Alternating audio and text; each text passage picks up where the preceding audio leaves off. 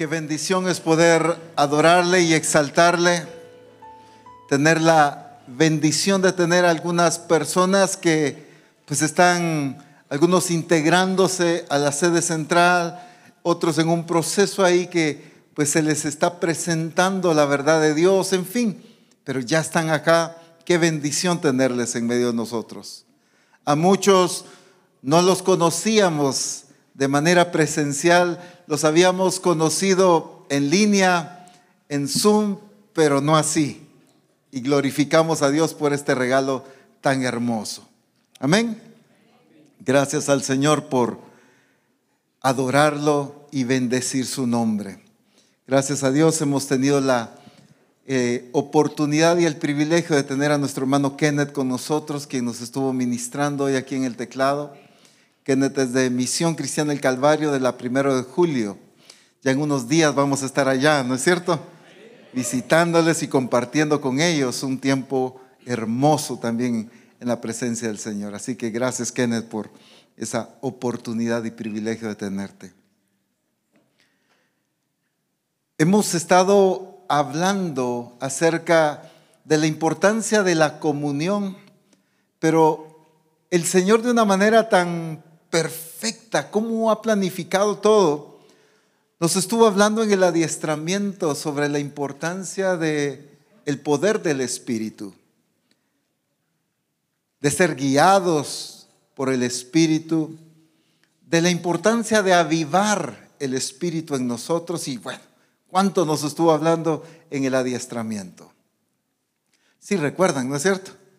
Ah, bueno, es que la cara que me hacen así como ¿de qué está hablando? Pero el Señor nos ha estado hablando mucho de esto y hoy quiero darle continuidad a todo esto que el Señor ha estado hablando. Lucas capítulo 4.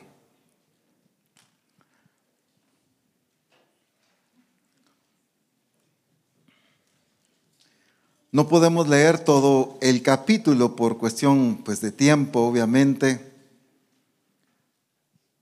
Pero algunos versos que voy a leer, usted puede darle un ojazo rápidamente ahí al capítulo, porque es importante entender el contexto de lo que está pasando aquí. Yo voy a leer los versos y voy a estar haciendo un poco de contexto para que entendamos eh, qué está pasando aquí en la vida de Jesús.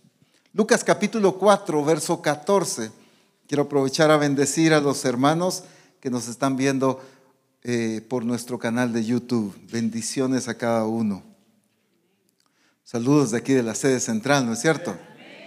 Amén. Ya en un rato las cámaras ahí los van a enfocar la guapura de, de los hermanos de la sede.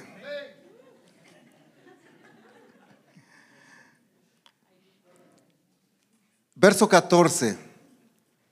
Y Jesús volvió como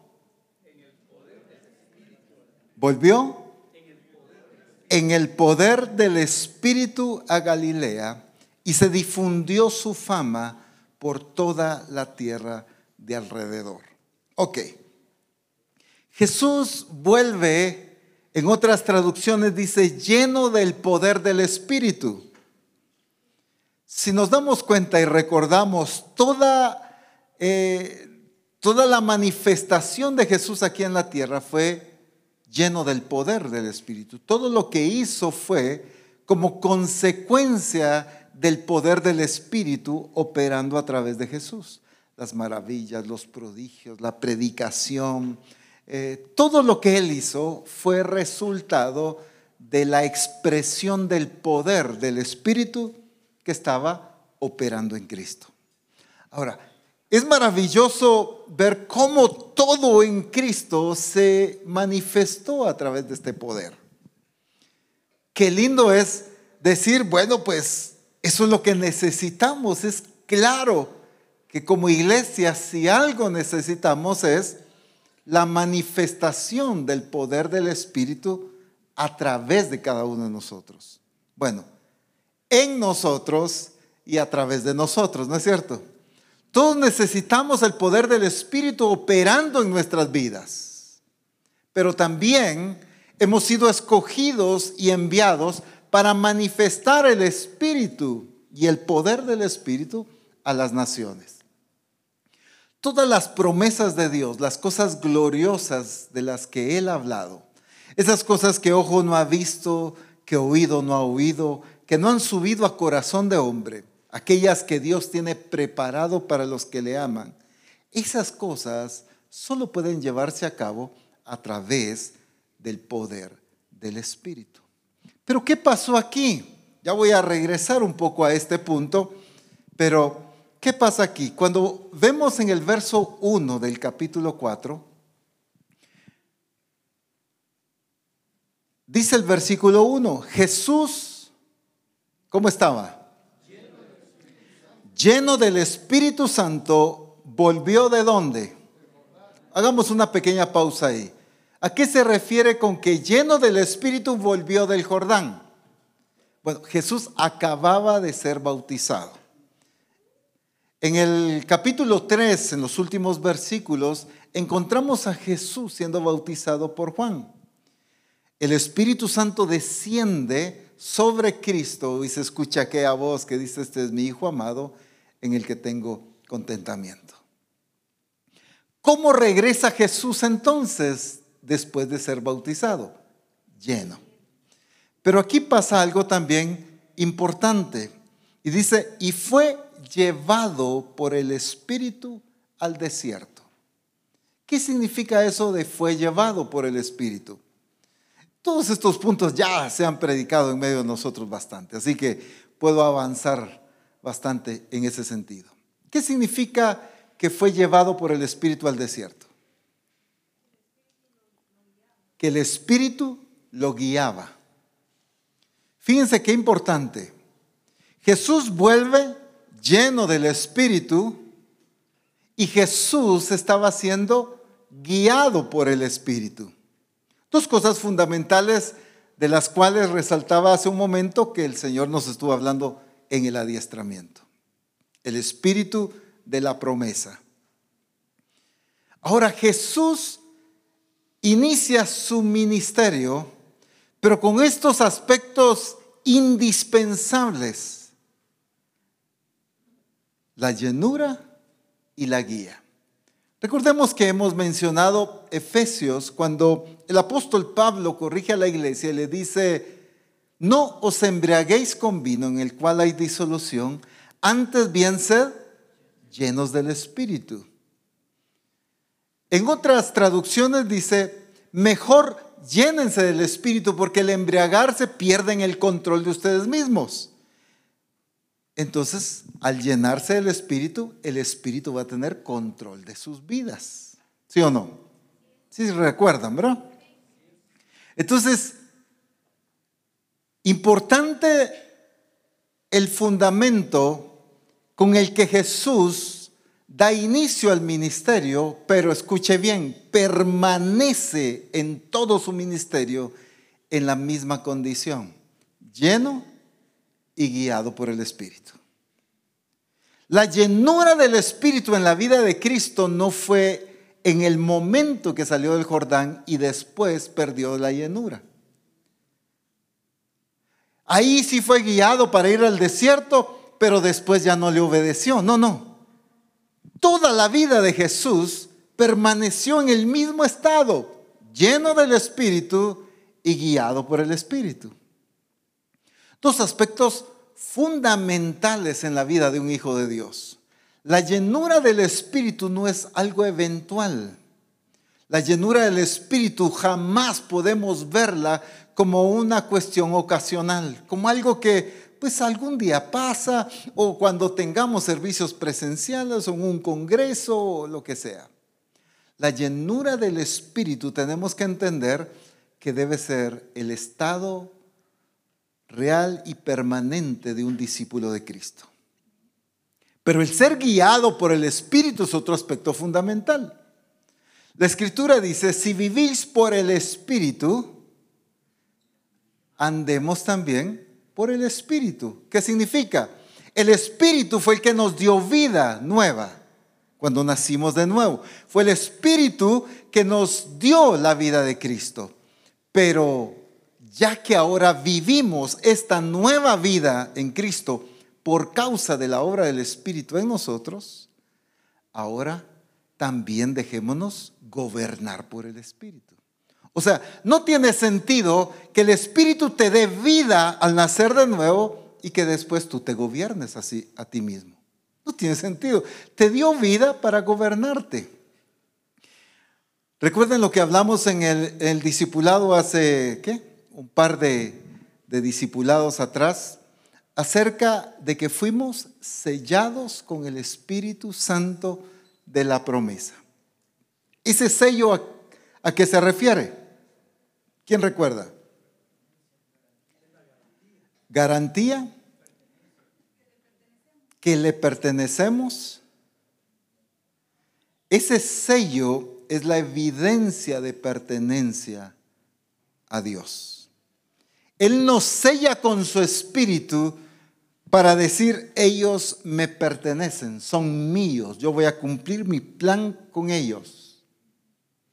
Esto nos da la garantía a nosotros del control de Dios sobre nuestra vida y nos asegura poder obtener todo lo que Dios ha prometido.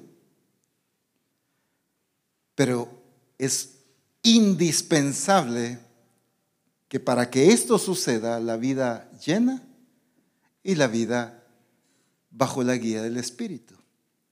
Mantenerme lleno del Espíritu y mantenerme guiado por el Espíritu.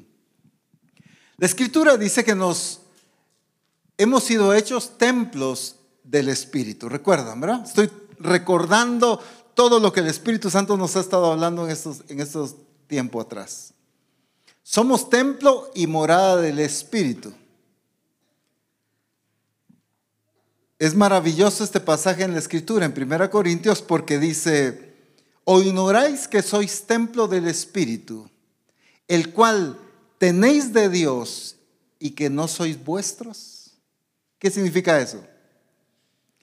Que ya no se pertenecen a ustedes mismos.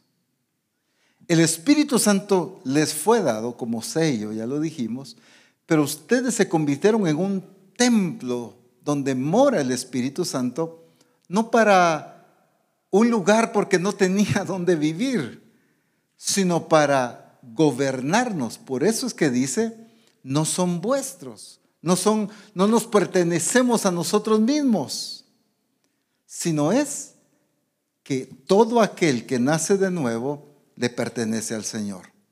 Entonces, todo esto tiene que ver con que entendamos la importancia de la vida en el Espíritu. Ahora, ¿qué dice que pasó aquí? Si ustedes leen el contexto, Jesús fue llevado por el Espíritu al desierto. ¿Y qué pasó en el desierto? ¿Qué pasó? Fue tentado, fue tentado, ¿qué más? Fue tentado en todo. Esa es una de las cosas más peculiares que he notado. Todos, incluso los que le pusieron los títulos a la escritura, porque eso no es revelación de Dios, los títulos se los puso se pusieron los traductores. Los títulos y muchos de nosotros nos enfocamos más en la tentación que en el ayuno. Jesús estuvo 40 días ayunando y al final fue tentado. Pero todos, la mayoría nos enfocamos en la tentación y que fue tentado y que eh, las piedras que se le conviertan en pan y que lo llevó a no sé dónde y que le mostró la ciudad y que eso es lo que más nos enfocamos. Y claro, es una parte importantísima. En Mateo claramente hace la salvedad de que Jesús fue llevado por el Espíritu al desierto, dice, para ser tentado por el diablo. Y dice, y ayunó o no comió durante 40 días y al final tuvo hambre. Y entonces se apareció Satanás a tentarlo. Porque le dice, si eres el Hijo de Dios, di que estas piedras se conviertan en pan. Entonces, ¿cuándo realmente tentó Satanás a Jesús? Pareciera ser que muchos entienden que fue llevado al desierto a ser tentado por 40 días. Jesús fue guiado por el Espíritu a tener comunión con el Espíritu por 40 días. El ayuno se enfocó en su comunión con Dios, con el Padre, con el Espíritu Santo por 40 días. No comió nada durante 40 días para estar en comunión. Algunos se les ponen los ojitos cuadrados porque ayunar mediodía ya es una cosa en que ya sienten que el Señor los levanta y se los lleva como, como a Elías. Por mediodía que hagan de ayuno ya se sienten tan santos que creen que se encuentran con Enoque y con Elías allá arriba. Jesús ayunó 40 días. ¿Sabían ustedes que Moisés ayunó dos veces 40 días, no es cierto? Dos veces. Dos ayunos de 40 días. ¿Cuál es el ayuno más largo que has hecho?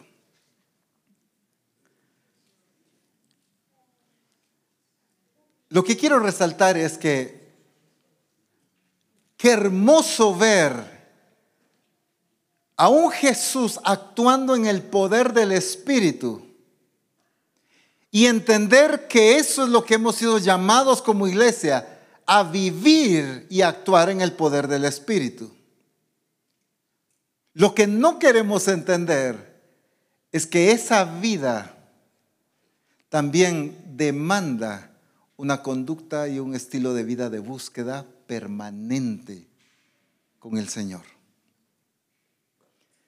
Si algo enfatiza la escritura acerca de Jesús fue su comunión con el Padre. Se apartaba a orar. Pasó la noche orando, dice. Con media hora, 45 minutos que vamos orando, de verdad es que hasta hacemos así por si salen alas, ¿verdad? Por 45 minutos que estuvimos orando en la presencia del Señor, una hora. Jesús pasó toda la noche orando, en comunión con el Padre, con el Espíritu Santo. Entonces, al siguiente día, se acerca con todos sus discípulos y sabe exactamente a quién escoger. Tú, tú, tú, tú. Ustedes van a estar más cerca. Decisiones certeras. ¿Pero por qué? Porque había un estilo de vida de comunión con el Señor. Entonces, encontramos aquí que Jesús fue lleno, fue guiado, pero ¿cuándo?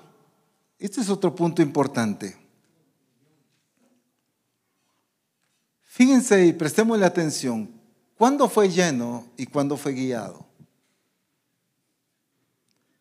No como resultado del ayuno. Porque Él dice que fue lleno. Él regresó lleno del Espíritu del Jordán. Y él fue guiado por el Espíritu al desierto. O sea, cuando él entra al desierto, al ayuno de 40 días, él ya iba lleno y vivía siendo guiado por el Espíritu. Ahora, ¿qué es lo que pasa muchas veces? La mayoría de ocasiones cuando queremos sumergirnos en la presencia de Dios es para llenarnos. ¿Qué significa para llenarme? Este vaso no necesita ser lleno. ¿Por qué? Porque ya está lleno. Pero ¿cuándo necesita ser lleno? Pues cuando está vacío. Entonces, ¿qué quiero resaltar con esto? Que la mayoría de nosotros tenemos una mentalidad de búsqueda, de comunión, pero porque estamos vacíos. Y entonces decimos, voy a ir a la presencia del Señor porque mire, tengo un vacío aquí, tengo una circunstancia, estoy viviendo una situación, una crisis y llego a la presencia. Ay, salí lleno de la presencia del Señor, gloria a Dios. No estoy diciendo que no podamos hacer esto. Lo que estoy diciendo es que no nos hemos dado cuenta que la presencia del Señor solo la hemos visto como que fuera una gasolinera. Cuando nosotros tenemos el tanque vacío, vamos a que nos lo llene. Pero luego en el transcurso de la semana de nuestras actividades diarias se empieza a vaciar y se empieza a vaciar.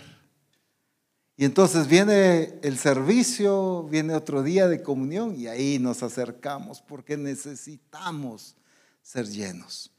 Parece algo correcto, pero no hemos descubierto lo incorrecto de esta actitud, que es que nos acostumbramos a vivir vacíos todo el tiempo. Cuando lo que encuentro aquí es que Jesús hace el ayuno de 40 días no para llenarse, sino porque vivía lleno. Entonces su comunión con Dios era permanente, no ocasional. No buscaba a Dios con aquella aflicción de que necesita ser lleno, necesita que lo levante porque se siente, pero como traspeador, ya no puedo, ya no me quiero levantar, y las crisis ya han venido sobre mí, me ha llovido sobre mojado, dice alguien, y entonces necesito. No me malinterpreten, la escritura claramente dice que podemos llegar ante la presencia del Señor y depositar nuestras cargas sobre Él. Eso es cierto. El énfasis de lo que estoy haciendo es que no nos damos cuenta que regularmente pasamos vacíos y eventualmente nos llenamos. Cuando lo normal de la vida de la iglesia de Jesucristo es vivir permanentemente lleno del Espíritu. Entonces, ¿cómo hago para que el vaso se mantenga lleno siempre? Si tomo un poco ahorita, ¿cómo haría para que se mantenga lleno? Lo vuelvo a llenar. Si hay necesidad de tomar otra vez, ¿cómo hago para que se mantenga lleno? Es sencillo. Lo vuelvo a llenar. Pero si no lo vuelvo a llenar, ¿qué pasa? Al cabo de unos minutos, si estoy tomando y tomando, va a quedar vacío. Y entonces hemos visto como correcto nuestra actitud de llenar, pero no nos hemos dado cuenta que no lo hacemos de una manera permanente para que siempre se mantenga lleno, sino lo llenamos cuando ya se vació. Y así hemos vivido nuestra vida cristiana. El problema es que mientras más vacíos estamos del Señor, más nos va a costar llenarnos de Él. Porque nuestra vida, nuestro corazón se va a acostumbrar a estar vacíos, aunque no fue creado para estar vacío de Dios. Pero empezamos a acostumbrarnos, ya no nos hace falta llenarnos de Dios. Pero a medida que tú lo mantengas llenando, y lo mantengas llenando, con un poco que haga falta, dices, no, no, no, hay que llenarlo. Y se vació otro poquito, hay que llenarlo, porque ya te acostumbraste a vivir lleno del Espíritu. Y entonces veo en la vida de Cristo una vida de plenitud, pero una vida que jamás fue descuidada de su llenura del Espíritu. La iglesia de Jesucristo fue llamada una vida y una expresión de plenitud. Pero lo que no cuida es una permanencia en la llenura del Espíritu. Y aquí es donde viene lo que también el Señor nos hablaba en este tiempo, no contristar al Espíritu, no apagar al Espíritu. Rápidamente, porque este no es el punto, solo quiero recordarles, les menciono, esto ya lo mencioné en el adiestramiento. Tesalonicenses, 1 Tesalonicenses 5:19 dice, no apaguéis al Espíritu. En la palabra de Dios para todos dice, no detengan la obra del Espíritu. En la traducción lenguaje actual dice, no alejen de ustedes al Espíritu Santo. Y en la TPT dice, nunca refrenes ni apagues el fuego del Espíritu Santo. Es una acción, es un cuidado de no apagar la obra del Espíritu en mi vida a veces nos mantenemos tan vacíos de Él, tan necesitados de Él, y esperamos, solo quiero poner el ejemplo, cuando ya tenemos seca la boca, cuando ya nuestro cuerpo está totalmente deshidratado, queremos que el Señor nos llene y salir rico, llenos de su presencia. Pero de ahí nos descuidamos, nos alejamos, nos enfriamos, no permanecemos en su presencia y vuelve a pasar lo mismo. Y otra vez enfermo. Y lo único que estamos haciendo es un daño terrible a nuestra vida espiritual. Aliméntese perfectamente bien un mes y descuides el siguiente mes totalmente en la comida. Pero al tercer mes vuelve a alimentarse bien un mes y el cuarto mes se vuelve a descuidar ¿Qué es lo que le va a pasar? Aquí los expertos, ¿qué, le pasaría a alguien que haga eso? Un desorden hormonal, metabólico un descontrol, seguramente empiezan a surgir un montón de enfermedades. Pero ¿por qué? Si el mes pasado me cuidé perfectamente. Pero es que no era de el mes pasado. La alimentación del mes pasado no anula la mala alimentación del mes presente.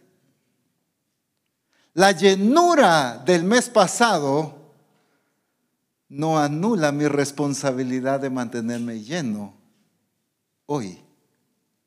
Y entonces hemos entendido mal las acciones de llenura, pero como resultado nada más de una necesidad porque vivimos vacíos la mayoría.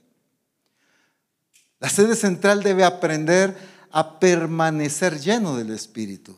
Con razón, venía eh, los escribas, los fariseos, a querer cuestionar a Jesús, Jesús actuaba con sabiduría, sabía qué responder. Querían acusarlo y Jesús tenía el carácter y la firmeza de enfrentarlos. Se levantaba un endemoniado y Jesús tenía la autoridad para echarlo fuera. Todo. ¿Por qué siempre se mantenía bien? ¿Dónde estaba la clave? En que siempre permanecía lleno del Espíritu. Siempre permanecía siendo guiado por el Espíritu. Entonces entendamos esta parte.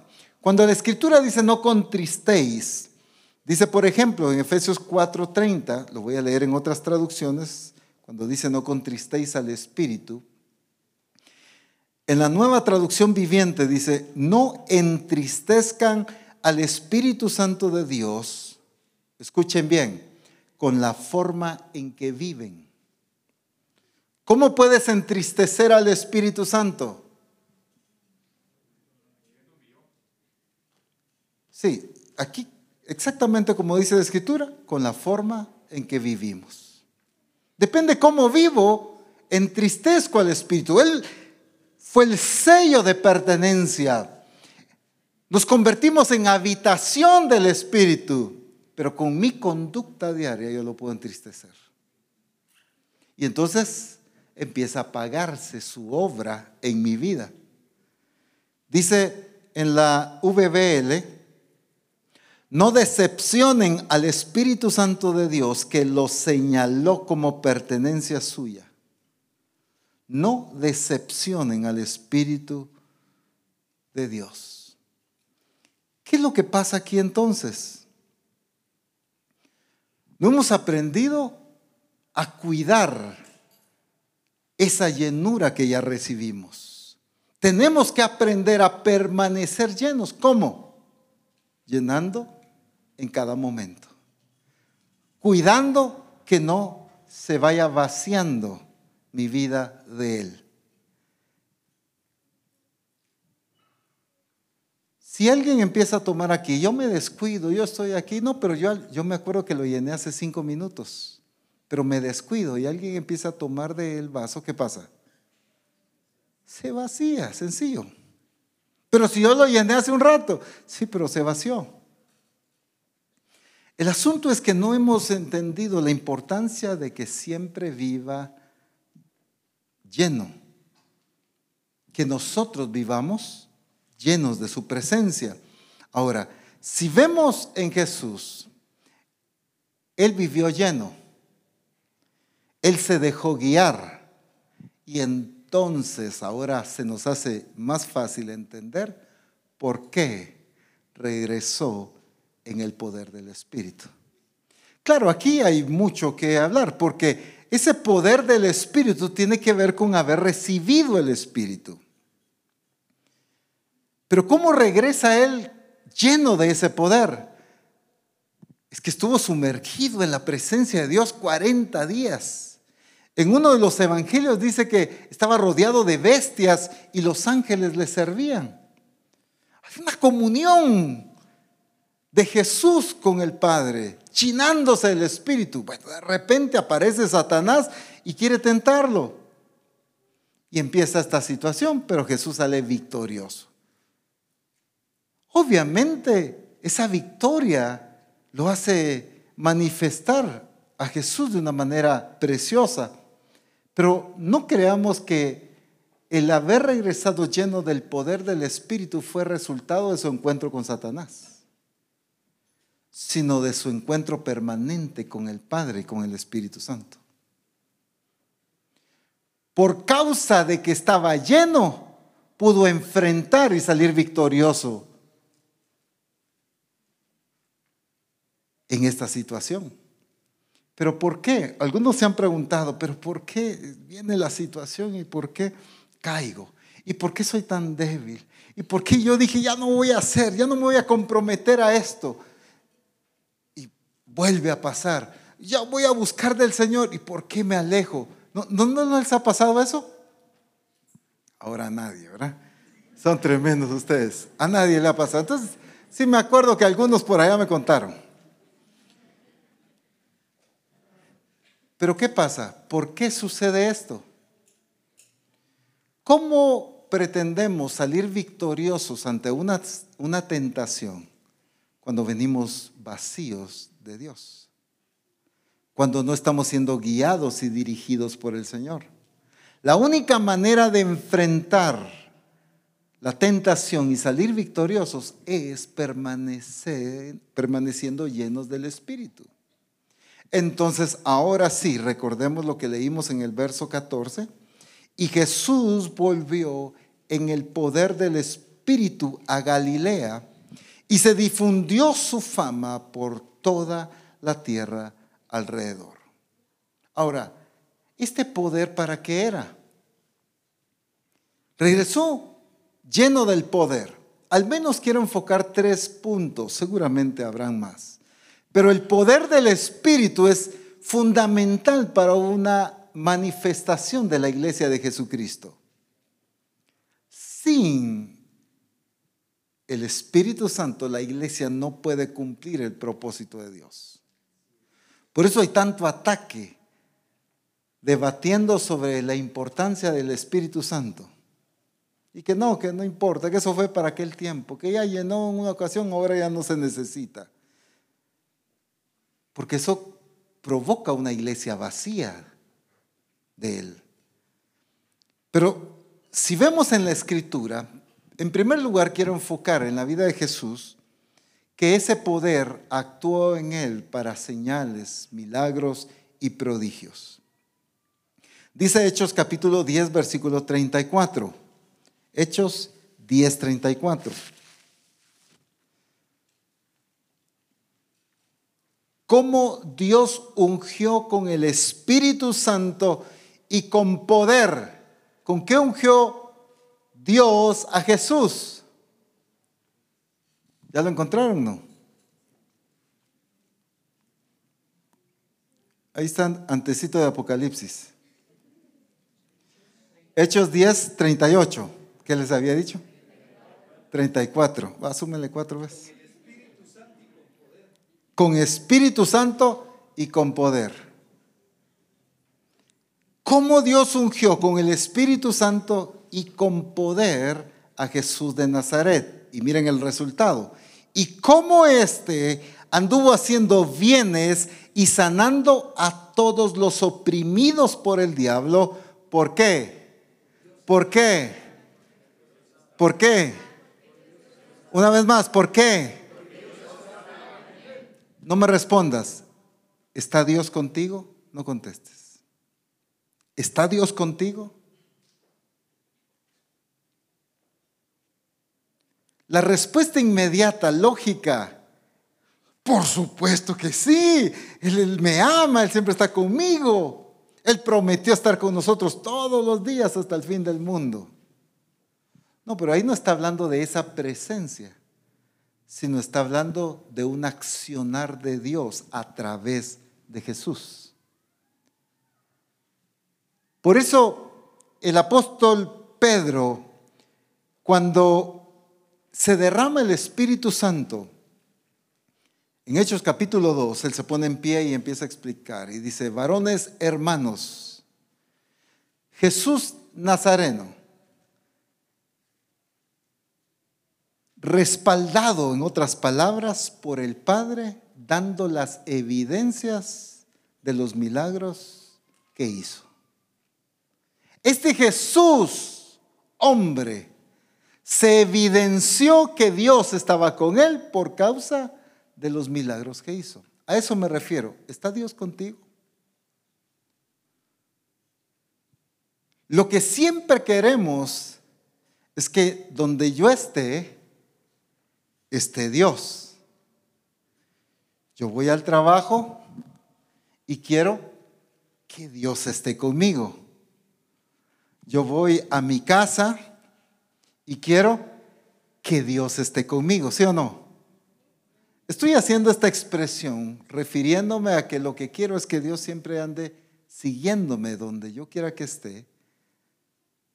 Pero lo que no hemos entendido es que somos nosotros los que debemos aprender a buscarlo a Él. Él siempre puede manifestarse donde quiera que estemos. Pero ¿cuál es nuestra actitud? ¿Han oído esa expresión del respaldo de Dios? Es que yo quiero que Dios me respalde en este proyecto que voy a iniciar. O sea, siempre la mentalidad es que no importa la decisión que yo quiero, el negocio que yo quiero emprender, eh, la carrera a la que yo me quiero meter, la relación de noviazgo que yo quiero iniciar, no importa. Lo que yo quiero es que Dios me respalde. Recordemos nuevamente algo que el Señor nos ha estado hablando.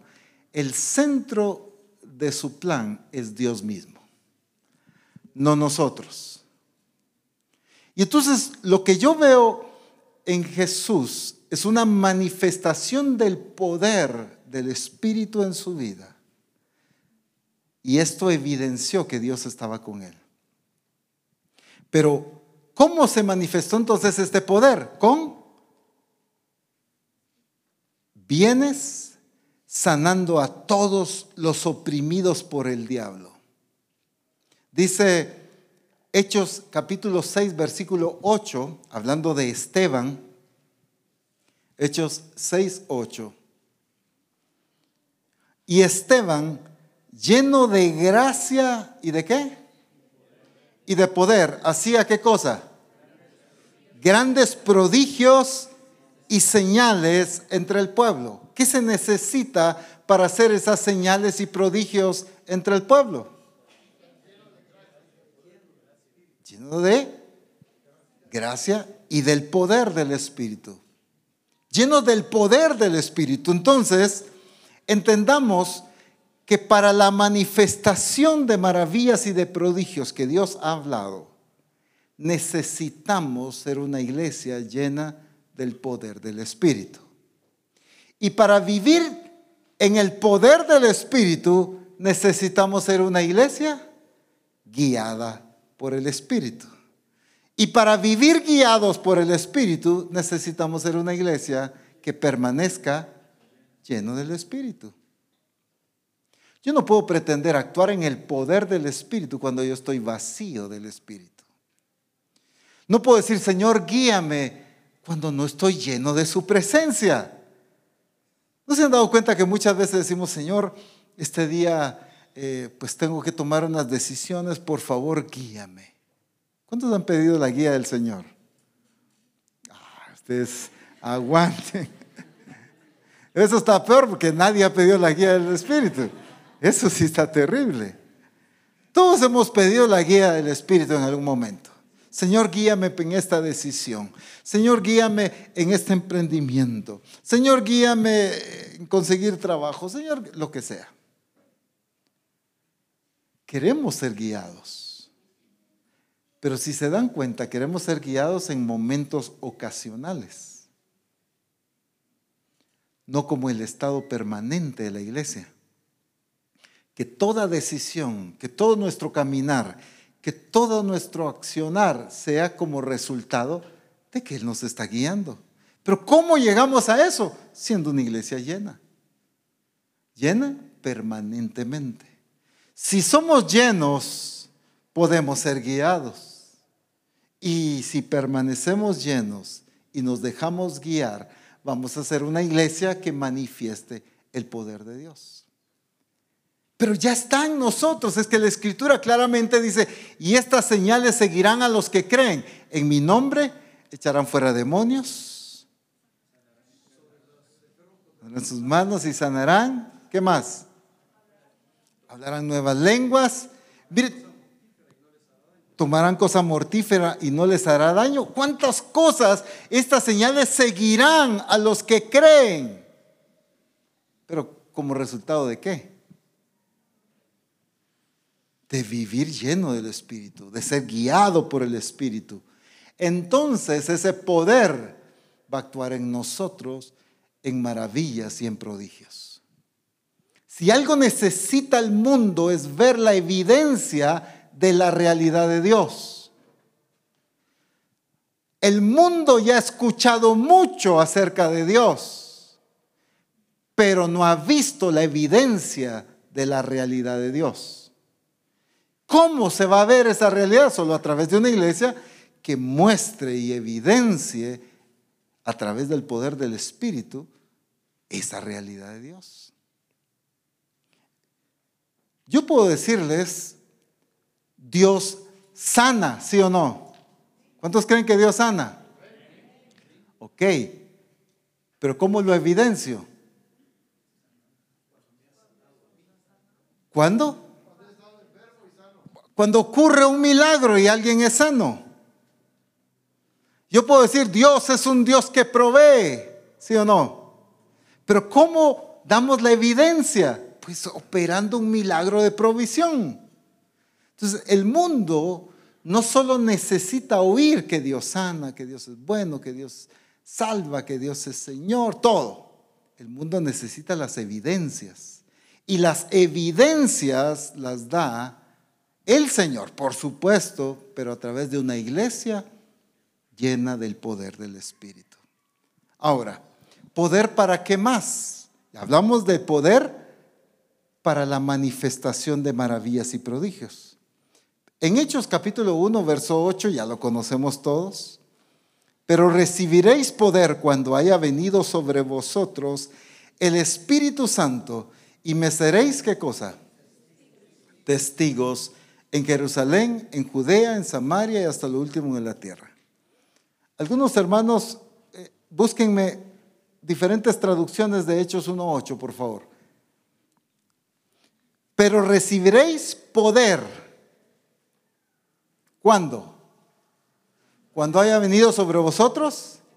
Ah, bueno, entonces el Espíritu Santo también te llena de su poder para convertirte en qué? En un testigo de Cristo. Aunque en algunas traducciones que vamos a enfatizar ahorita tienen que ver con el anuncio de la buena noticia, con la predicación, pero el ser testigo no es el, hecho nada más de decir, sí es cierto, yo lo conozco.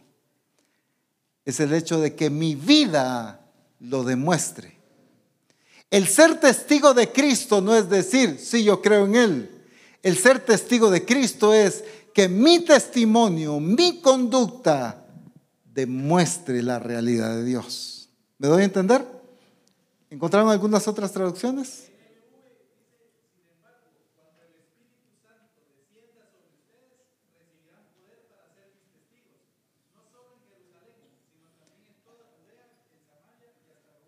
Esa traducción también dice para ser mis testigos. ¿Qué otra traducción?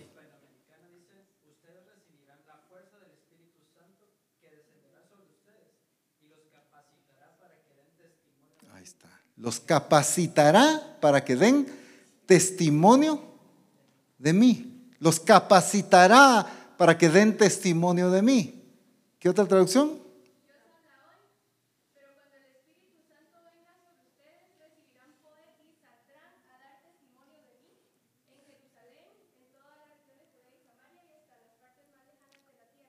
Va a venir el poder y entonces ¿qué va a hacer con la iglesia? La va a llevar, la iglesia va a salir a qué? A dar, no, no hasta dónde, a qué? A dar testimonio. ¿Qué necesitamos para que la iglesia sea movida a dar testimonio, a predicar el Evangelio del Reino de Dios, a mostrar la realidad de Dios? ¿Qué se necesita? El poder del Espíritu. Porque el, poder del Espíritu no es para que te anime a hacerlo. El poder del Espíritu es que te da la capacidad, la autoridad, la solvencia, la sabiduría para dar testimonio de Jesucristo. Te capacita porque primero te transformó a ti y te convierte en un testigo del poder de Dios. Pero para ser testigo entonces tengo que vivir sumiso al Espíritu obediente al Espíritu, lleno del Espíritu.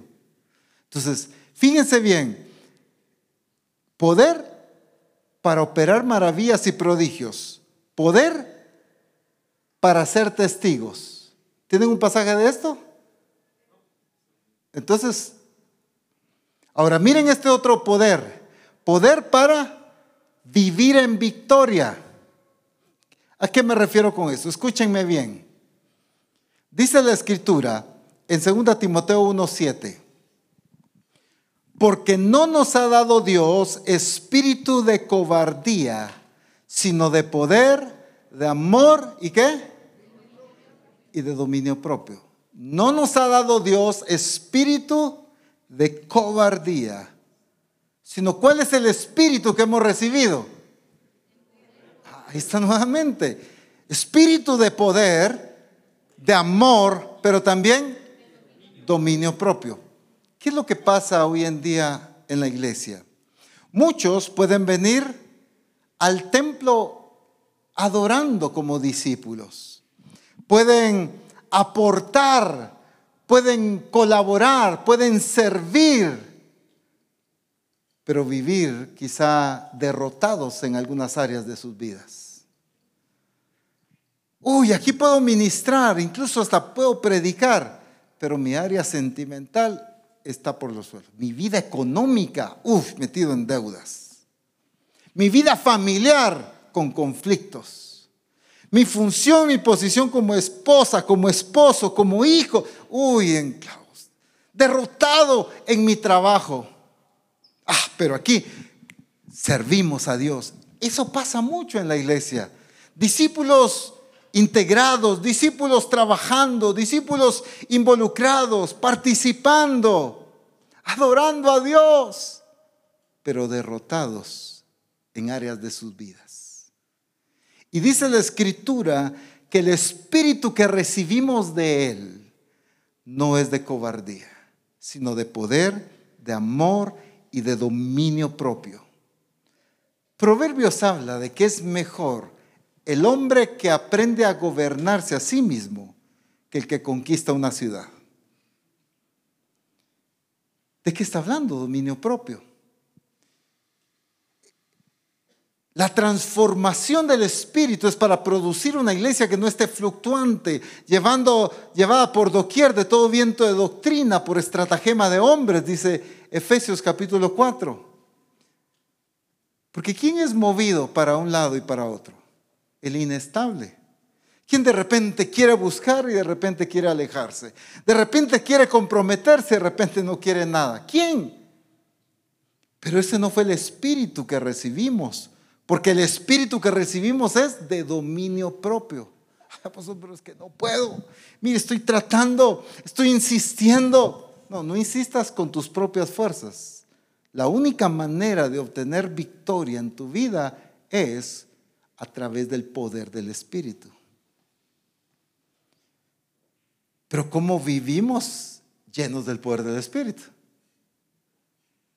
Aprendiendo a ser guiados por el Espíritu. Y necesitamos vivir permanentemente llenos del Espíritu.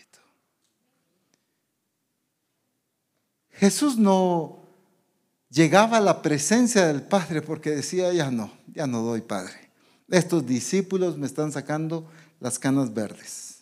Los fariseos peor, ¡uf, qué terribles! Esos escribas están pero difíciles, ya no aguanto. Yo, yo siento que ya no puedo ministerialmente. Ayúdame, sosténme con tus manos. Ah, hoy sí, otra vez vamos a predicar porque ya vengo lleno del Espíritu. No, así no actúa Jesús.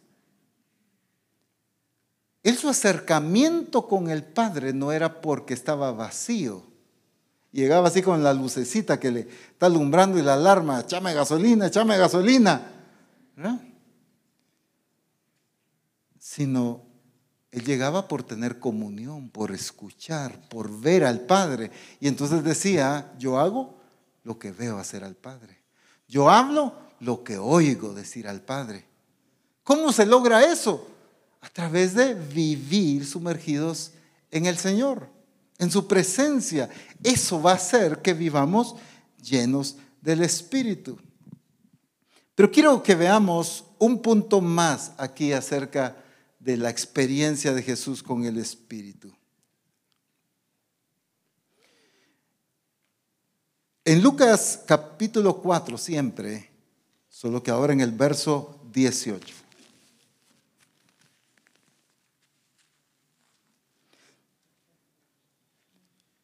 El Espíritu del Señor está sobre mí.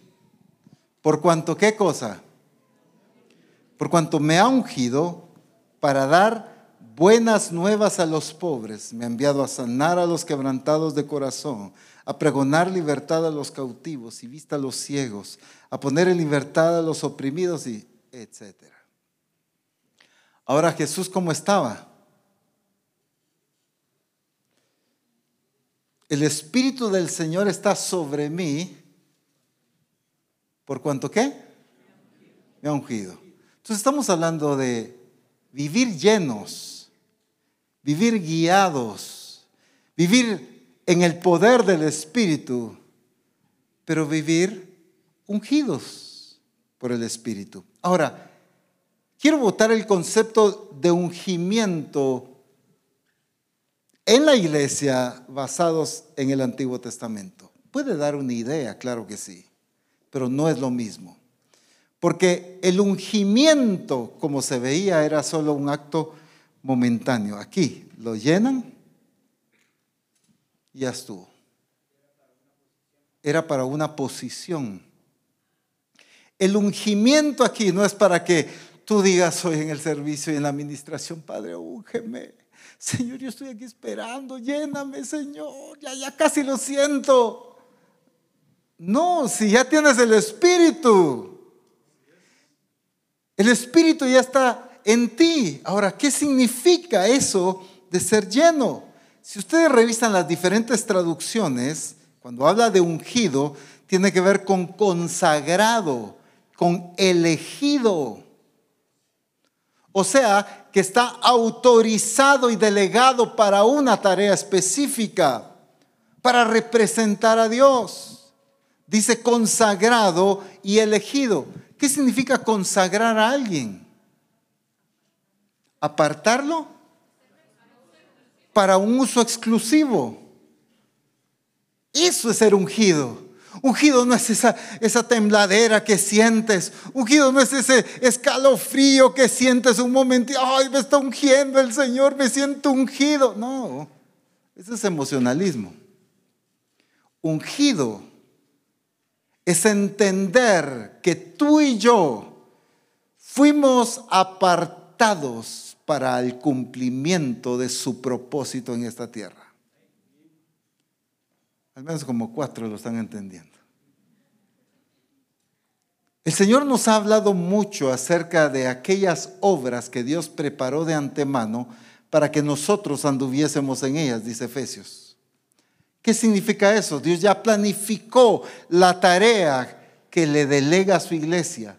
Y entonces su Espíritu Santo está en nosotros y nos ha consagrado, nos ha elegido para cumplir esas tareas específicas. Así que no busques la unción, actúa como ungido, Porque si tienes el Espíritu Santo, has sido ungido. Él dice, el Espíritu del Señor está sobre mí, por cuanto me ha ungido. Me consagró para una tarea específica. Me eligió para sanar a los enfermos, para predicar el año agradable del Señor. Me eligió para esto. Sede central, ¿para qué te eligió a ti? Mis amados hermanos, ¿para qué los eligió a ustedes? ¿Para qué te eligió? No te eligió para que te congregues solamente. Te eligió para que cumpla su propósito en esta tierra. No fuiste elegido para asistir a cultos. Fuiste elegido para obedecerle y hacer su voluntad en esta tierra. Fuiste consagrado, el Espíritu Santo está en ti, te consagró, te dedicó para Él, eres suyo, te envía para que cumpla su voluntad, no para congregarte, no para asistir a actividades, sino para que cumplamos su propósito. La vida de un hijo de Dios es entender que por cuanto está lleno del Espíritu, ha sido consagrado y elegido para cumplir en esta tierra la voluntad del Padre. Entonces, ¿para qué fuiste consagrado? ¿Para qué fuiste elegido?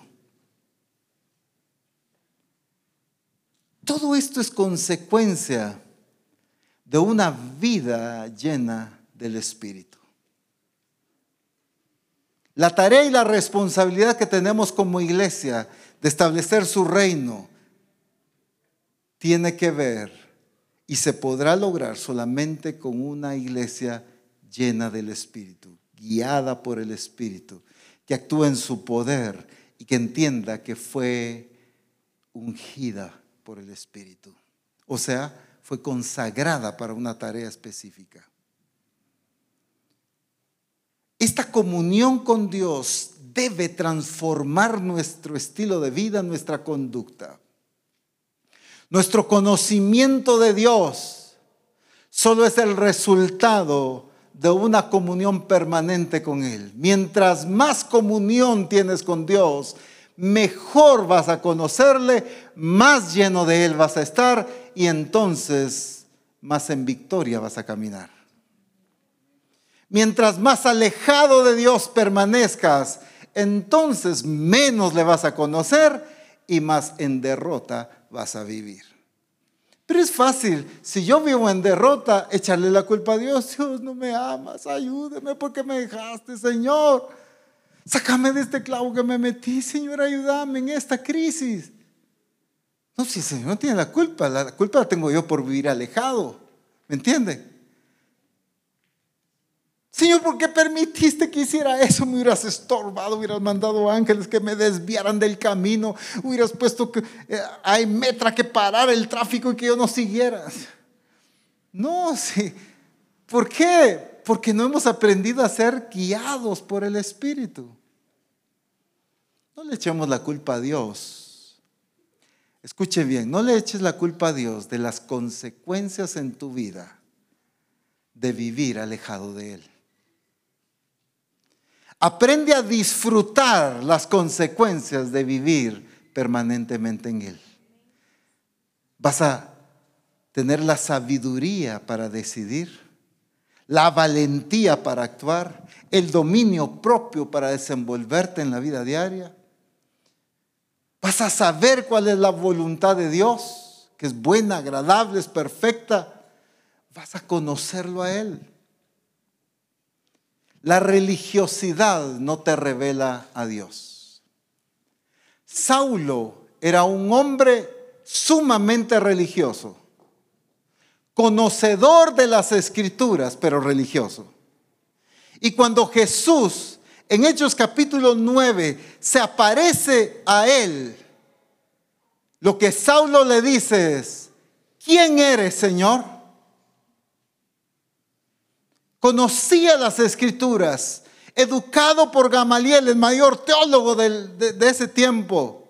Sin embargo, cuando Jesús se le presenta, le dice, ¿quién eres, Señor? Jesús tiene que presentarse.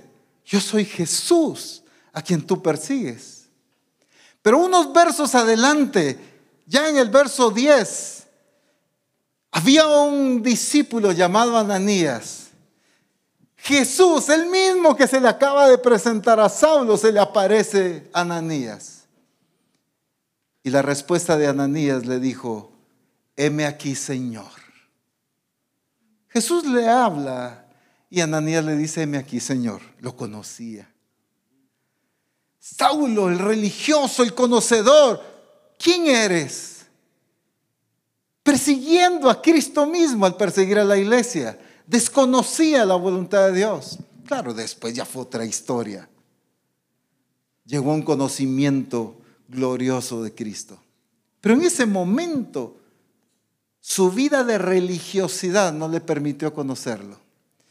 Pero en Ananías, esa vida de discípulo le permitió conocer a Dios. Le dijo, heme aquí, Señor. ¿Cómo paso del quién eres, Señor, al aquí, Señor? ¿Cómo paso del desconocimiento de Dios al conocimiento pleno de Dios? Solo a través de su espíritu y de mi comunión con Él. Solo a través de vivir llenos de su presencia viviendo sumergidos en su gloria. Sede central es por la obra del Espíritu que nosotros estamos de pie el día de hoy. El resultado de lo que se ha producido en nuestras vidas no puede adjudicarse a lo que nosotros hemos hecho, de ninguna manera. No podemos llevarnos el crédito absolutamente de nada sino todo Él, excepto que nos enseñó a creerle, que nos ha enseñado a conocerlo, que nos ha enseñado a verlo en las diferentes circunstancias. El Espíritu Santo es el que ha estado guardando, protegiendo. Has querido desviarte, Él con su gracia y su misericordia te atrae hacia Él, hacia su plan, hacia su propósito. Por momentos te has sentido desconsolado o como sea, y Él te vuelve a traer hacia su persona, hacia su camino. Eso es obra del Espíritu Santo. Hemos sido llenos con el Espíritu porque los que hemos nacido de nuevo hemos sido sellados con el Espíritu Santo de la promesa. Si tú no has nacido de nuevo, pues necesitas nacer de nuevo y entonces recibirás el don del Espíritu. Como dijo el apóstol Pedro en Hechos 2. Varones hermanos, ¿qué haremos? Dijeron aquellos a quienes él estaba predicando. Arrepentíos y bautícese cada uno de vosotros y recibiréis, ¿qué cosa? En primer lugar, perdón de pecados, pero también iban a recibir el regalo del Espíritu Santo. Es lo que la iglesia necesita. Así que sede central, estamos aquí por el resultado de la obra del Espíritu. Solo entiéndanme lo que voy a decir ahorita. Estamos aquí por la obra del Espíritu.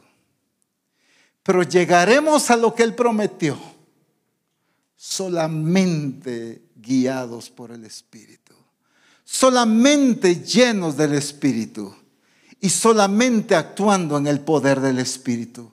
Los pasos que faltan todavía, lo que necesitamos avanzar para cumplir lo que está delante de nosotros, solo podemos lograrlo a través del poder del Espíritu.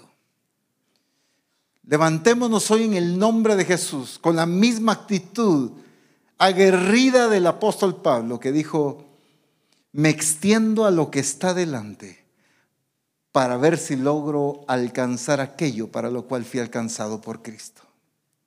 En el nombre de Jesús, el Señor nos trajo acá para que nos levantemos y nos extendamos a lo que está delante lo que está delante es esa iglesia gloriosa, esa iglesia santa, esa iglesia que Él va a presentarse a sí mismo, esa iglesia que establecerá su reino en esta tierra. Lo que está delante es Cristo mismo. Lo que está delante de nosotros es esa iglesia perfecta que va a revelar a las naciones al único Dios verdadero, a Jesucristo su Hijo. Lo que tenemos adelante es su plan, su propósito. Pero lo único que nos lleva de este punto a ese es su Espíritu Santo. Si vivimos vacíos de Él, nos quedamos donde estamos o retrocedemos. Si vivimos llenos de Él y guiados, avanzaremos a lo que Él tiene por delante para nosotros. En el nombre de Jesús, pónganse en pie.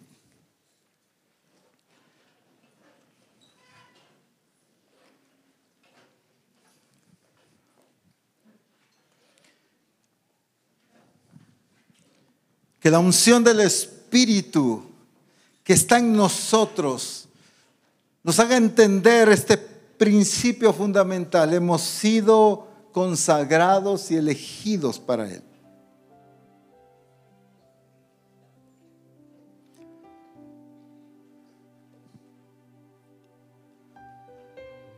Sede central, hay una tarea por delante. Lo que hemos recorrido es mucho. Pero si lo comparamos por lo que falta, apenas estamos comenzando. Podemos decir, cuánto hemos vivido, cuánto hemos pasado, cuántos años. Sí, pero si lo comparamos por lo que viene, entonces eso se queda corto. Hay trabajo por delante para cada uno de nosotros a nivel personal. No te dejes desviar, no te dejes confundir, no te dejes enfriar, no apagues al Espíritu en ti. No contristes, no entristezcas al Espíritu que está en ti. Permanece fiel a su llamado. Vive lleno de Él. Es que es lo único que nos va a capacitar para cumplir su voluntad, pero para vivir victoriosos. Es el poder del Espíritu que nos hará vivir en victoria en todo sentido. En Jesús no encontramos una sola derrota. No pasó una semana deprimido. No se fue a encerrar a la sinagoga un mes porque ya no quería nada. Nunca vivió en derrota, pero siempre vivió lleno. Entendamos que el único resultado para no vivir en derrota es siempre vivir lleno. Lo único que nos va a llevar al cumplimiento del propósito de Dios es la llenura del Espíritu Santo en nosotros. Es la guía del Espíritu sobre nuestras vidas. Así que no lo entristezcas con tu estilo de vida. No lo apagues con tu conducta, con lo que haces, con lo que piensas, con lo que vives. No lo apagues sino al contrario, como el Señor ya nos lo dijo, avivemos ese fuego, avivemos ese fuego.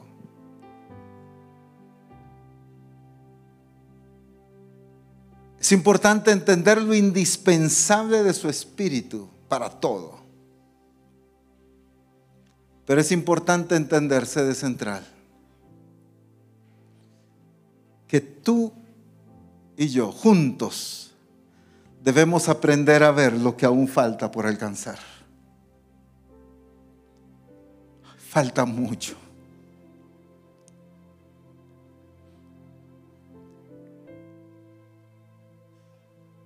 Falta alcanzar a esta nación entera. Un día Guatemala doblará sus rodillas entera al señorío de Cristo. Un día esta nación será bendita por su temor a Dios.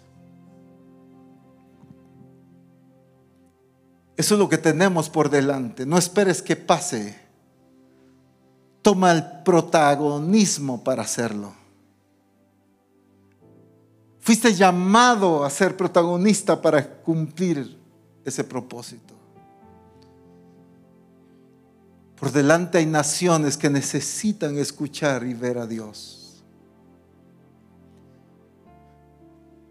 Adelante hay miles, es más, millones de enfermos que necesitan ser sanos. Millones de personas que necesitan ser libres de la cautividad de Satanás. Pero solo se puede lograr a través de una iglesia llena del Espíritu, viviendo en el poder del Espíritu.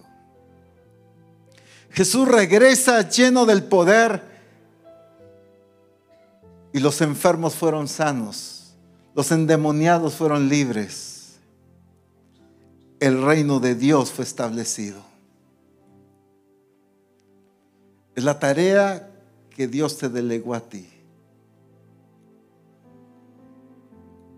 Es por eso que el Espíritu Santo está sobre ti, por cuanto te ha ungido sede central. Te ha ungido, y como dice aquí la Escritura, para dar buenas nuevas a los pobres. Te ha ungido para sanar a los quebrantados de corazón. Te ha ungido para pregonar libertad a los cautivos y vista a los ciegos. A poner en libertad a los oprimidos para eso te ungió, para eso te consagró y te eligió a ti.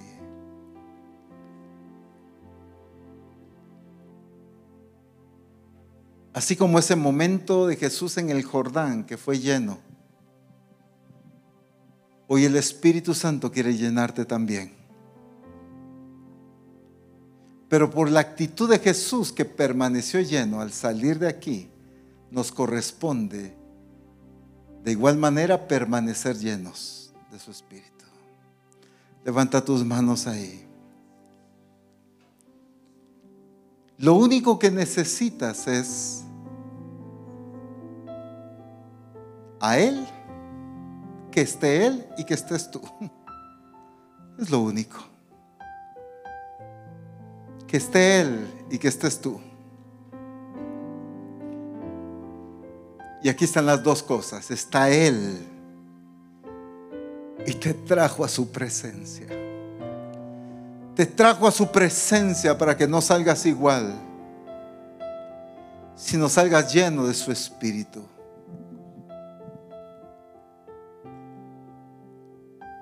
Mientras el equipo aquí nos lleva en un momento de adoración, tú llénate del espíritu, adóralo hablan lenguas.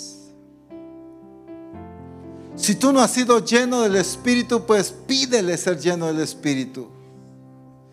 Si tú no has nacido de nuevo, pues este es el momento para reconocer el señorío de Cristo.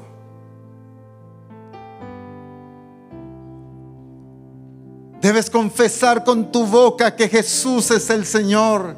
Debes creer en tu corazón que Dios le levantó de los muertos y serás salvo, dice la Escritura. Pero necesita ser bautizado también para que su naturaleza sea puesta en ti. Para que la naturaleza vieja sea muerta y sepultada y nazcas a una nueva vida en Cristo. Recibe ahí del Espíritu.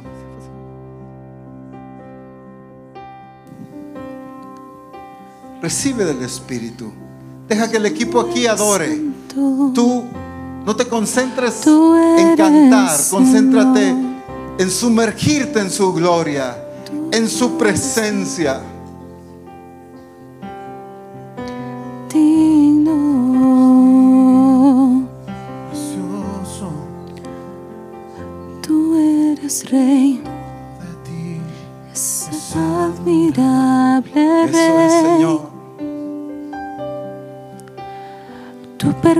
Me cautiva, Señor. Solo eres tú y Él. Tu poder no Mientras tú te sigues llenando del. Espíritu Santo, hay alguien acá que hoy Todo necesita reconocer a Jesús como el Señor de su vida. Creador. levanta tu mano, queremos orar por ti. Si hay alguien aquí necesita reconocer a Jesús como el. Señor, gloria a Dios. Pueden acompañarle y así poderle ministrar aquí, guiarla en el proceso que hay que hacer. ¿Alguien más necesita reconocer a Jesús como el Señor? Tu poder no Levanta tu mano, tiene queremos bendecirte, queremos orar por ti. Todo se sujeta Eso a ti. Creador. Grandeza y tu Pueden poder acercarse, hermanos del grupo, el pastor, ahí con la no persona. tienen límites. Eso es, en el nombre de Jesús. Dueño y Señor de todo eres. Admirable eres tú, Eso es, bendito tu nombre, Señor. tu grandeza y tu Llénate de su poder espíritu, sumérgete en su presencia. No tienen límites. Él es todo lo que necesitas. Dueño y Señor. En Él está todo lo que necesitas. De todo. En Él está la respuesta a todo. Admirable eres Aleluya. tú. Bendito el nombre de Jesús. Admiramos tu En el nombre de Jesús. Y toda gloria. Mientras la iglesia sigue siendo llena del Espíritu, alguien más sea al que Cordero. necesite hoy reconocer a Jesús como el Señor de su vida. Toda honra. Levante su mano, necesitamos identificarlo que para poder guiarlo toda en lo que debe hacer. Toda honra. Levanta tu mano si sea necesita reconocer a al Jesús como el Señor Cordero. de tu vida. Toda gloria. Eso es. Toda honra. Sea al que vive. Toda gloria. Toda honra. Sea al Hermanos Cordero. Pastor, si toda gloria. Toda hasta honra. lleguen. Si pueden pasar y poner manos. Sea al que vive. Lizzy, si puedes ayudarnos toda gloria. Toda honra. No, no sea al Cordero toda gloria, toda honra, sea al que vive, Espíritu toda gloria, toda honra, sea al Cordero, toda gloria, toda honra, En el nombre sea al que vive. Poder del Espíritu. tu poder Poder del Espíritu.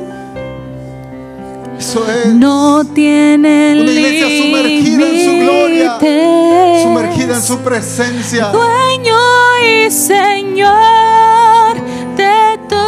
el nombre de Jesús, llena de su presencia. En el nombre de Jesús. admirable llenos del poder del Espíritu. En el nombre de Jesús. Eso tu es. grandeza y tu gloria, llenos de su poder presencia, de su poder. Aleluya. no tienen nombre Eso es. Dueño y Señor de todo eres. Aleluya. Oh, Para eso estás aquí.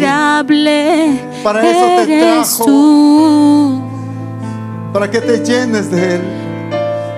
De su presencia, de su poder, de su gloria. tú. Aleluya. En el nombre poderoso. Y toda gloria es para ti, Aleluya. Rey de su eterno. que con poder y autoridad haces ver lo perfecto que eres, tan santo y puro, digno y bueno. No hay otro como tú. Aleluya. Todo de ti es admirable, todo de ti es perfecto, tan amado, exaltado. Tu grandeza y tu poder no tienen límites. Eso es. El dueño Su y Señor Su presencia, su poder.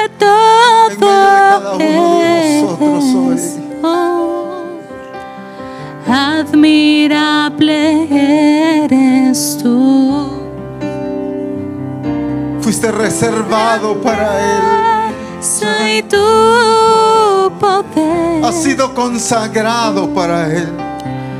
no tiene límites. En el nombre poderoso de Jesús. Dueño y Señor. En el nombre poderoso de Cristo. todo eres Aleluya, aleluya. admirable. Es. Eres tú.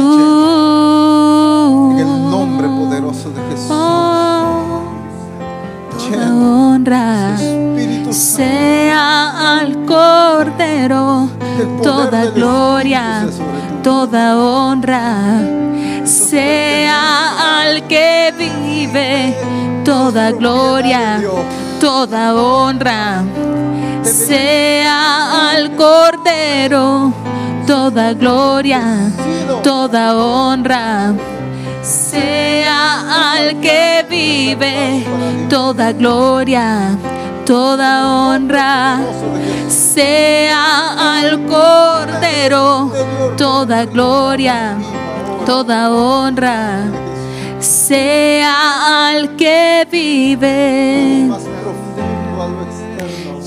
Tu poder no tienen límites. Dueño y Señor de todo eres. Admirable eres tú. Dueño y Señor de todo. El dueño y señor de todo lo que hay, el dueño y señor de un plan perfecto, el dueño y señor de su iglesia, el dueño y señor de sus escogidos, con toda tu grandeza haces ver que no hay otro como tú, con tu majestad. Haces ver lo perfecto de tu plan, tus intenciones tan maravillosas y perfectas. El dueño y Señor de todo. El que establece, el que fortalece, el que corrige, el que sustenta y perfecciona.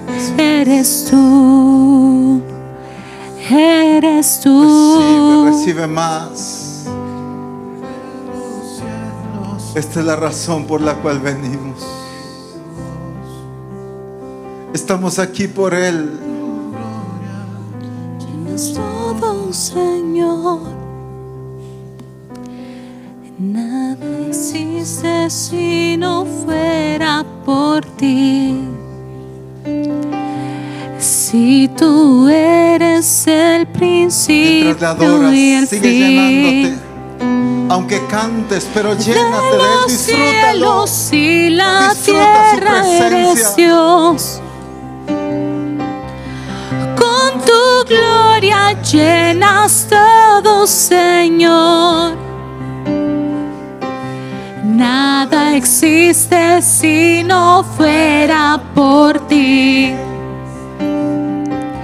Si tú eres el principio y el fin, eres inmenso, insuperable,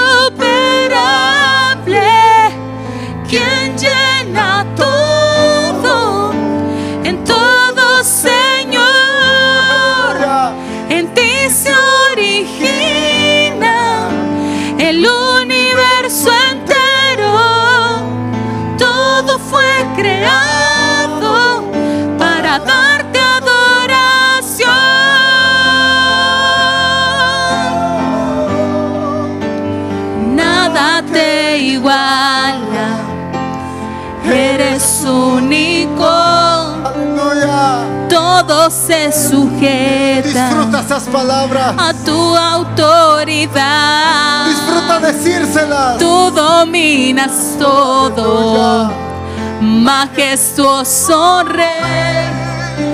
Tu fuerza inquebrantable, tuyo es el poder. Nada te iguala. Eres único. Todo se sujeta a tu autoridad. Tú dominas todo, majestuoso Rey. Tu fuerza inquebrantable, tuyo es el poder. Tú gobiernas todos los tiempos. Desde el principio conoces el fin. Con tu firmeza y permanencia, tú riges todo lo que hay. Tú gobiernas todos los tiempos. Desde el principio conoces el fin. Con tu firmeza y permanencia, tú riges todo lo que hay. Nada te Qué hermosas iguala, esas palabras. eres único. Es que así es Él. Todo se sujeta a tu autoridad. Tú dominas todo, majestuoso Rey. Tu fuerza inquebrantable, tuyo es el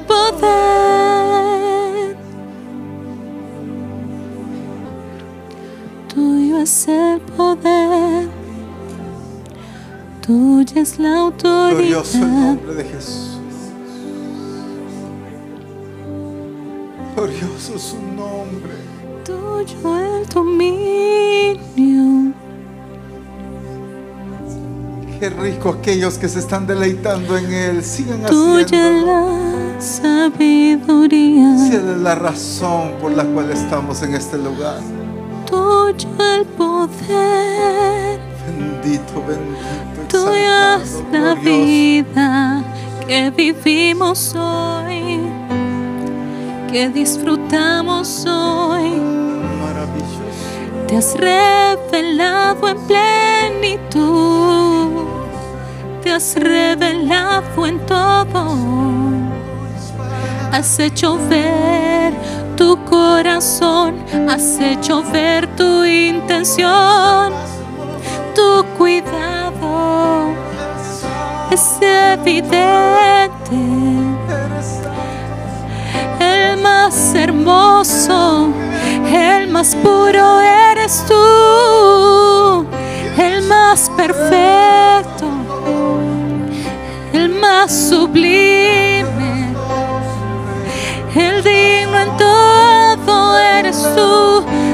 santo y puro, lleno de gracia y de verdad, lleno de majestad, incomparable, inigualable,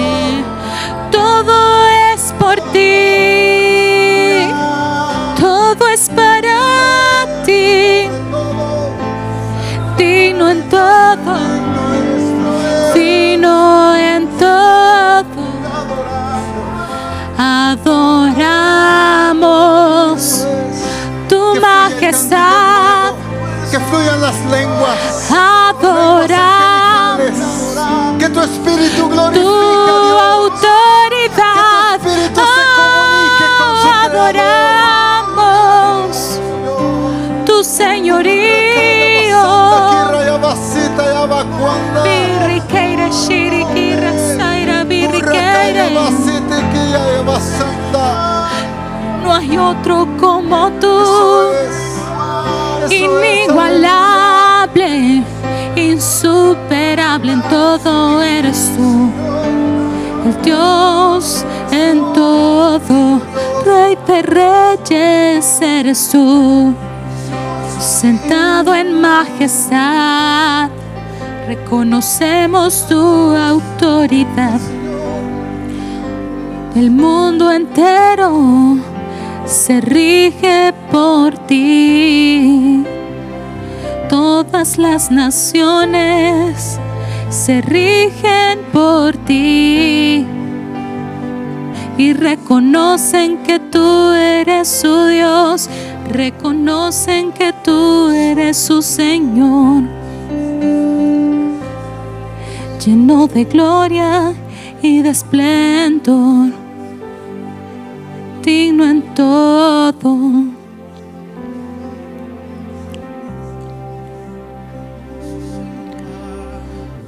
Inigualable,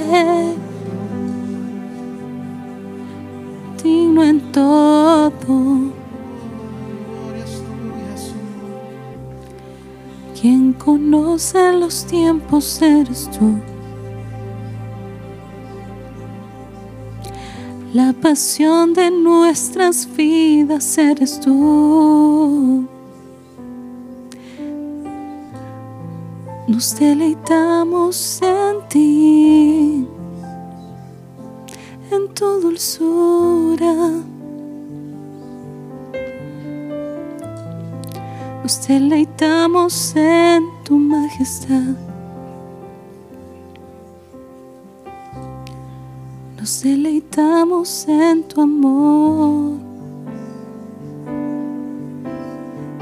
Cuán dulces son tus palabras, llenas de gracia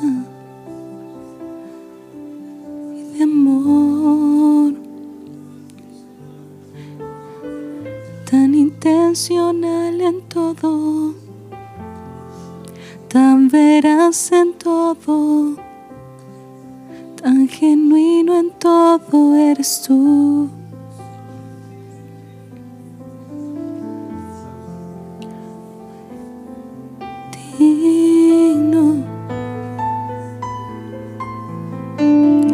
Todo lo que proviene de ti, de conocer tu carácter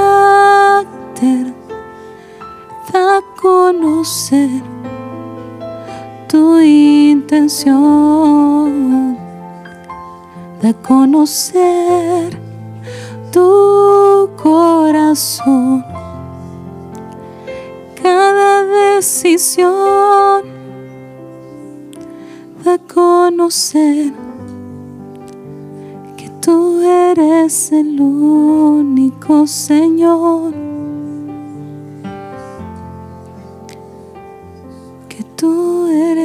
es el único rey. Por ti vivimos, Señor. Por ti somos. Qué bueno eres, Señor.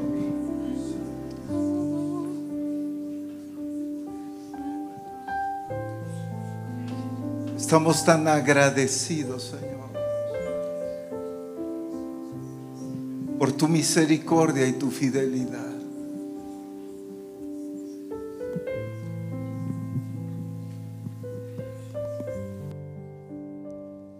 Por guiarnos,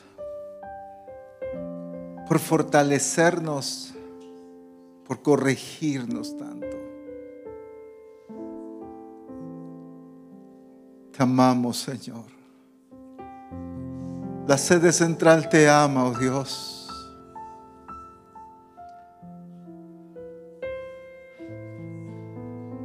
Gracias por revelarte a través de tantas formas.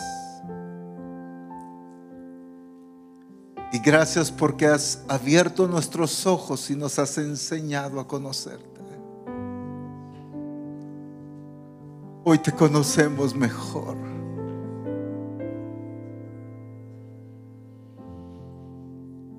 Hoy te amamos más.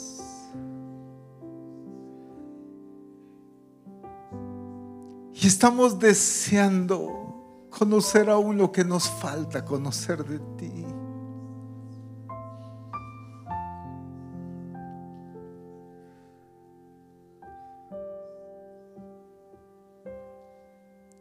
Cuánto deseamos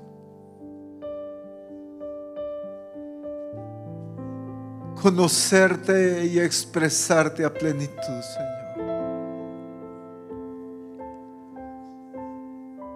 Gracias porque has sido justo con nosotros.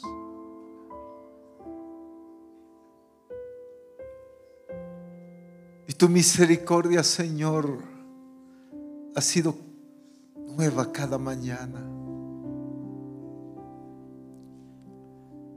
Tu diestra la has extendido para levantarnos,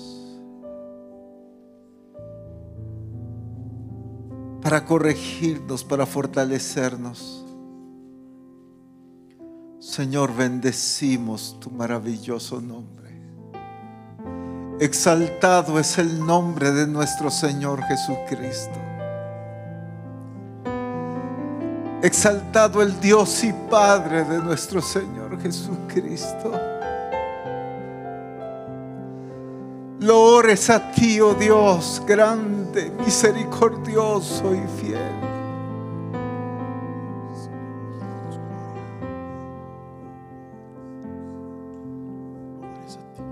Aquí está tu obra. Aquí está el trabajo de tu espíritu. Glorifica tu nombre. Glorifica tu nombre en tu iglesia. Glorifica tu nombre en la transformación de lo que aún falta. Del conocimiento que aún falta. Glorifícate. Glorifícate, Señor, en todo en nuestras vidas. Señor, gracias por tu presencia. En el nombre glorioso de Jesús. Amén. Bendito el nombre de Jesús. Aleluya.